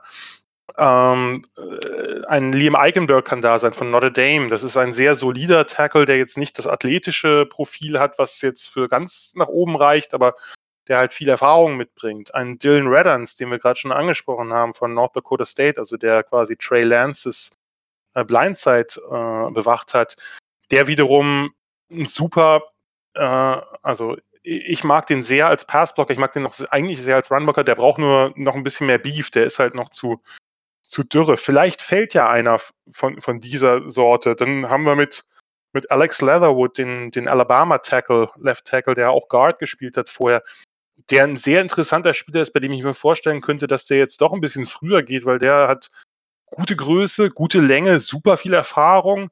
Jetzt nicht die technisch saubersten Pass-Sets, aber kann man mit leben. Und bei ihm hat man immer gesagt, ja, aber das Problem ist, der ist so unathletisch. Und jetzt hat er beim Pro Day halt richtige Zahlen abgerissen und ich glaube, da gucken sich jetzt einige Teams wieder an, naja gut, der wirkt vielleicht unathletisch, aber kriegt man da was raus, weil das, die athletischen Skills hat er eigentlich. Das heißt, diese, diese große Menge an Tackles, die, glaube ich, wie gesagt, sehr, sehr unterschiedlich auf den Boards verteilt sein werden, zwischen 20 und 45, 50 vielleicht, fällt da einer bis 55. Das wäre, äh, wie soll ich sagen, durchaus schön, wenn man dann eben nicht schon einen in der ersten Runde geholt hat. Vielleicht hat man sich ja auch einen Quarterback in der ersten Runde geholt.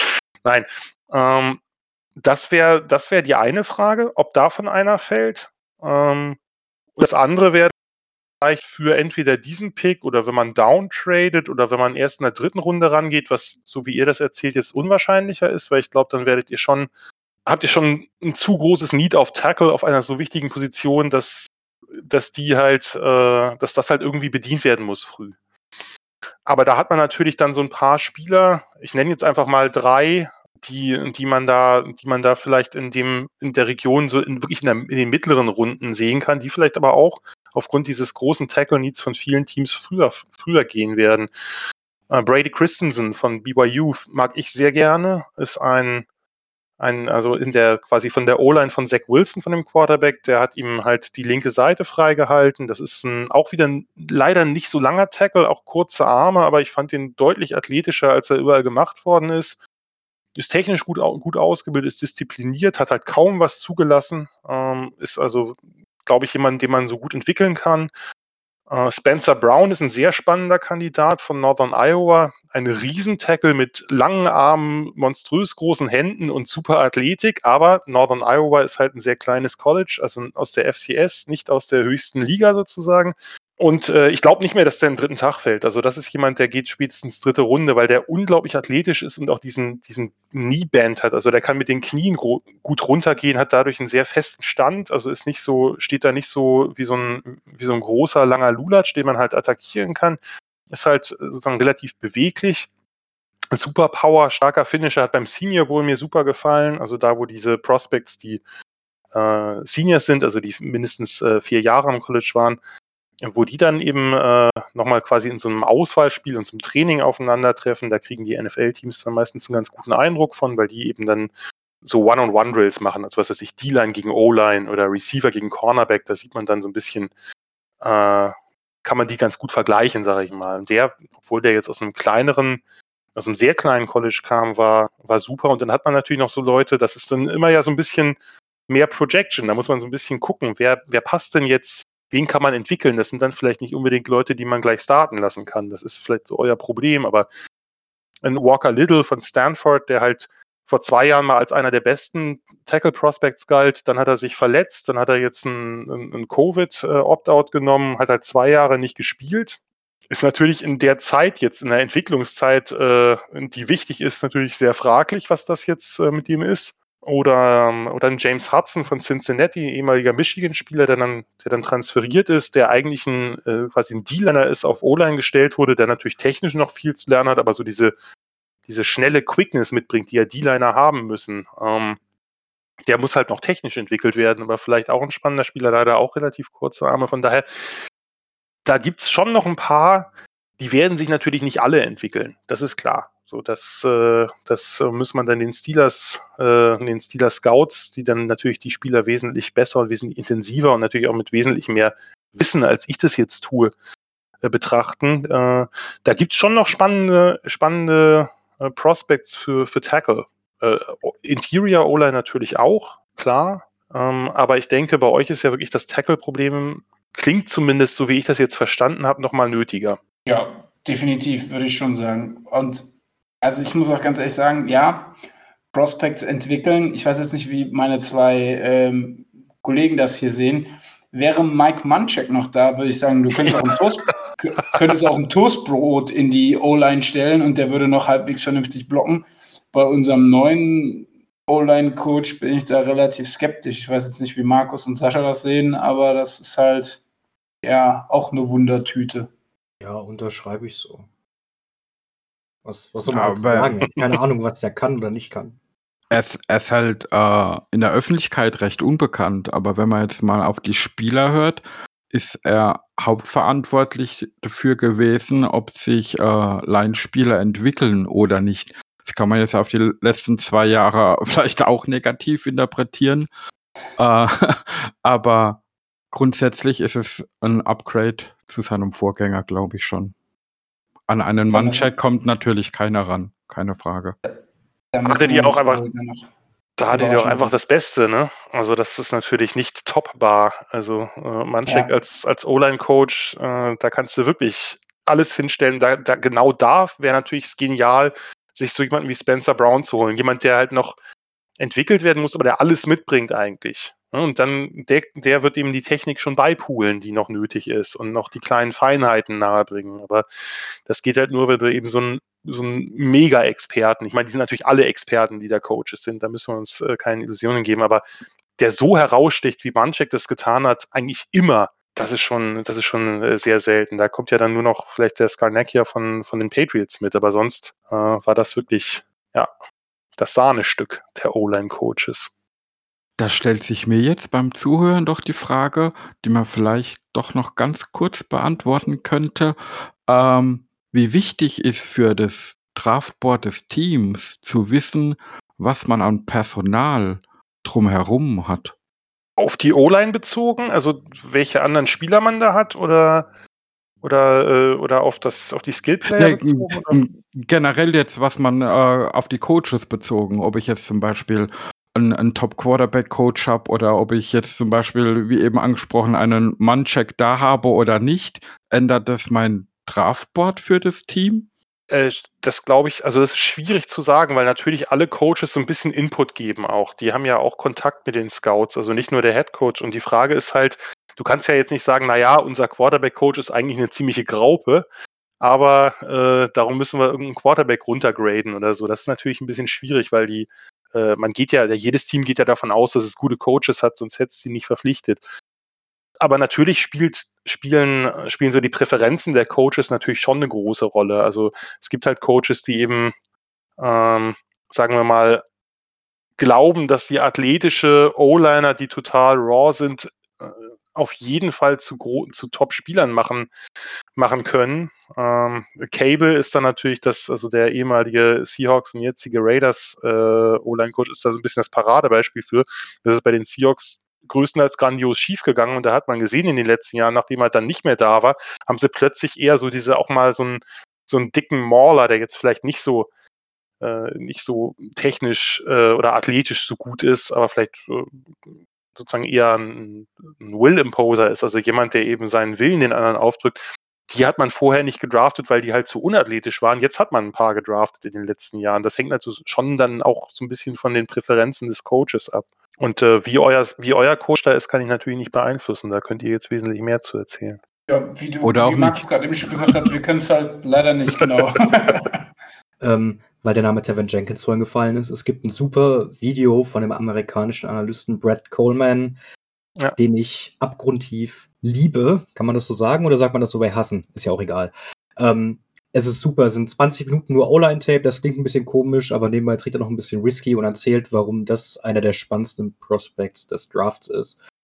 Und das kann sich auch jeder sehr gerne ansehen, weil der heute äh, leider ein bisschen kürzer kommen musste, weil es ja so viele Prospects zu besprechen gibt. Also auf, das kann man sich auf jeden Fall sehr gut reinziehen. Das geht ungefähr 20 Minuten und das Englisch ist auch nicht zu, zu schwer zu verstehen, wenn man damit vielleicht Probleme hat. Okay. Und, und da kann man sagen, der, äh, also äh, ich, ich schätze Brad, Brad Coleman auch sehr. Es ist auch spannend immer zu sehen, wenn der irgendeinen Prospect hypt, äh, dann ist kurz danach in der ganzen Twitter-Community alle, ey, das ist ein richtig guter Prospect. Also da, der ist auf jeden Fall so ein krasser Durchlauferhitzer für, für irgendwelche. Für irgendwelche Geheimtipps. Ja, ich war äh, bei Claypool ein bisschen skeptischer. Dafür habe ich ihn bei Roquan Smith, den fand ja Coleman äh, schwierig. Ähm, äh, das war, da, da habe ich ihn ein bisschen äh, sozusagen habe ich im Nachhinein recht. Bei, bei, bei Claypool war ich, äh, war ich skeptischer, also nicht so skeptisch, aber doch skeptischer als Brad Coleman. Äh, der hat natürlich einen super, einen super Start gehabt, da äh, gibt's gar nichts. Ähm, bei, was, was sehr schön ist, was, was Coleman sehr schön zeigt, ist, ist bei, bei Jenkins und damit kann er vielleicht eben so ein paar kleinere Limitationen athletischer Natur und vielleicht auch von der Länge her wettmachen, ist diese extrem krasse Snap-Antizipation, dass der wirklich mit dem Snap vor allen anderen schon quasi in den Kickslide geht, also in, sozusagen zurück, äh, mit, den, mit den ersten Schritten zurück ins Pass-Set. Und das ist natürlich, äh, wenn der das, da der das offensichtlich dauerhaft tut und nicht nur einfach mit Glück, sondern dass er einfach den Snap sofort sieht und sofort, also oder, oder spürt quasi, äh, ein Gefühl dafür hat äh, und mit dem Snap wirklich sofort zurückgeht ähm, und dann auch mit dem ersten tiefen Schritt zurückgeht. Das könnte natürlich das ein oder andere ausgleichen.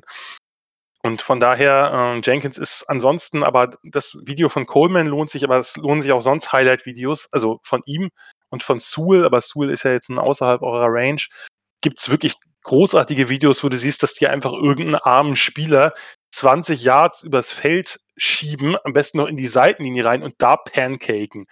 Äh, der Spieler hat natürlich, sagen wir mal, beim nächsten, beim nächsten Snap jetzt nicht so wahnsinnig viel Lust, irgendwie da nochmal gegen ihn anzutreten. Von daher, äh, das, das hat natürlich auch immer, das hat ja, hat ja auch psychologische Effekte, sowas. Wenn du einen Spieler so dominierst, der kommt natürlich jetzt nicht mit dem größten Selbstbewusstsein beim nächsten Snap an.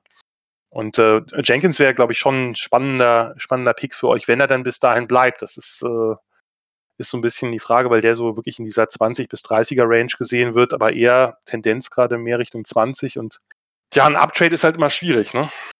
Also, man weiß es halt nicht, äh, ob der nicht dann doch fällt und wer dann vielleicht irgendwie doch ein anderes O-Line-Board hat, ob irgendwer jemanden wie Cosmi, weil der halt so, so ein un unglaublicher Athlet ist, dann doch vielleicht höher sieht. Kann ich mir nicht vorstellen, aber unmöglich ist es nicht. Ich fand man weiß es halt nicht, war so eine sehr gute Zusammenfassung, was diese ganze Draftprozedur betrifft, so, ne? Äh, Klar. Ryan Leaf loves this, sage ich mal an der Stelle. Ne? Also ich sag nur, wo ist er gepickt worden? An 1, glaube ich. Ne? Nee, Jamarcus, okay. Ja, ja, Jamarcus Russell war 1, ne? Und dann nein, Leaf, ja. Nein, nein, äh, Manning war 1 und dann Leaf. Ach, Manning. Ja, okay, und dann Russell war 2007. Ja, da war ich, ich war gerade in der falschen Draftklasse, ja, tatsächlich. Okay. Genau, und und das ist interessant, weil Ryan Leaf damals in der Tat als riesengroßes Talent galt und einen Pro Day abgeliefert hat in Pullman, das ist Washington State Quarterback gewesen, im Regen mit Pässen, die an der Schnur gezogen waren. Danach sagten alle, oh, sollte man nicht doch vielleicht Leaf, Manning, es ist super eng gewesen. Äh, diese, diese Draft-Klasse war also die erste, in der ich mich ein bisschen intensiver mit beschäftigt habe. Du hast einfach dann dieses Gefühl gehabt, okay, Manning ist ein bisschen mehr der, der zelebrale Quarterback, der so ein bisschen äh, ähm, intelligenter ist, ein bisschen weniger, äh, weniger Risiko nimmt und Leaf ist eben dieser Upside-Pick. Und dann pickst du den und äh, der hat, verliert in dem Moment das, das Interesse an Football. Und das muss man natürlich auch mal klar machen, dass wir es einfach auch deswegen nicht wissen, weil wir können nicht in Spieler reingucken, die plötzlich einen Vertrag unterschreiben, wo sie mehrere Millionen bekommen und vielleicht eben aus, aus einer sozialen Lage stammen, in der mehrere Millionen noch unwahrscheinlicher sind als für uns. Und äh, da gab es eine ganze Menge und auch Jamarcus Russell ist einfach einer der besten Arme, die ich je gesehen habe. Nützt aber nichts, wenn das zwischen den Schultern nicht so gut funktioniert, sag ich mal. Ne? Also, und, und äh, ja, ach, ich, ich, äh, ich esse dann erstmal und feiere ein bisschen. Johnny Football ist genauso. Der kam dann plötzlich mit fast 300 Pfund da an. Das ist natürlich für einen Quarterback jetzt nicht so wahnsinnig, äh, nicht so wahnsinnig sinnvoll. Und darum, es ist natürlich auch immer diese, diese, diese Team-Meetings natürlich auch immer total wichtig, weil die natürlich versuchen wollen, auch einen Eindruck davon zu kriegen, dieser jener Prospect, ist der auch noch bodenständig? Hat er auch noch den Hunger, wenn der den Vertrag unterschrieben hat und sagt er nicht dann, yo, ich hab's geschafft? Und das ist halt, äh, das ist halt, in, in, die Psychologie wird man wahrscheinlich nie so ganz rein, reingucken können. Äh, und da wird man immer Fehler machen. Und die Scouts werden immer Fehler machen, aber man muss es halt minimieren irgendwie. Okay, also, ich weiß nicht, habt ihr noch was? Ich wäre am Ende jetzt erstmal soweit. Ich könnte noch Stunden weiter quatschen und zuhören, aber die haben wir leider nicht. Ja, da gebe ich euch recht. Ähm, wir können Jan auch gerne dann nochmal einladen, wenn wir ähm, nochmal irgendwie was haben in die Richtung. Sehr, sehr gerne, weil ich finde es auch super interessant. Aber für heute würde ich es an der Stelle dann jetzt erstmal äh, bewenden lassen. Und Jan, vielen, vielen Dank, dass du dir die Zeit genommen hast, dass du ähm, hier uns Rede und Antwort gestanden hast.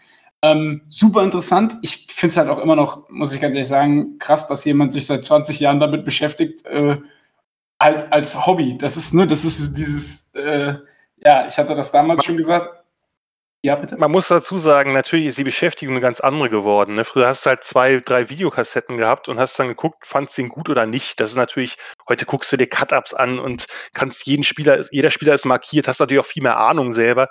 Das kann man ja nicht vergleichen. Das war natürlich früher eine wesentlich weniger zeitintensive Nummer.